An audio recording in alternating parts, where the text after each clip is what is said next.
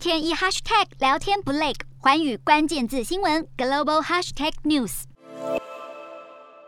首先看到国内，二十二号本土新增十例确诊，七十九例境外移入，没有死亡个案。国际疫情方面，南韩新增超过三十五万例，疫情急剧延烧，曲线持续上升，累计确诊逼近一千万例，约占总人口的百分之二十。日本新增两万七千多例，曲线持续下探。当局解除防止蔓延等重点措施后，有日媒报道，只要大型活动在做好安全措施等，可解除人数上限。原则上也不再要求餐厅提早打烊。印度新增一千两百多例，曲线持续下降。因全球疫情仍未退温，当局计划开放所有成人可施打疫苗加强剂。越南新增病例超过十三万，疫情稍稍降温，目前累计确诊数突破八百万，而完整接种疫苗人数超过七百七十万。印尼新增四千六百多例，曲线持续下探，疫情状况明朗。旅游局表示，二十一号起，海外入境者可以不用隔离。中国单日新增两千三百三十八例，当中本土病例有占两千两百八十一例，而吉林又成为疫情热点，增一千九百零二例。疫情进入第三年，中国继续实施清零政策。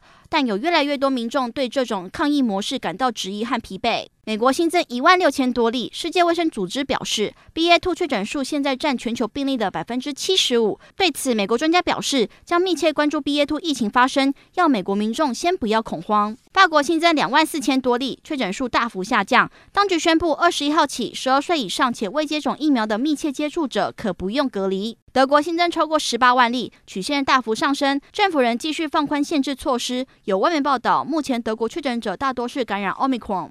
Hello，大家好，我是环宇新闻记者黄佩涵。国际上多的是你我不知道的事，轻松利用碎片化时间吸收最新国际动态，立刻点选你关注的新闻议题关键字，只要一百八十秒带你关注亚洲，放眼全球。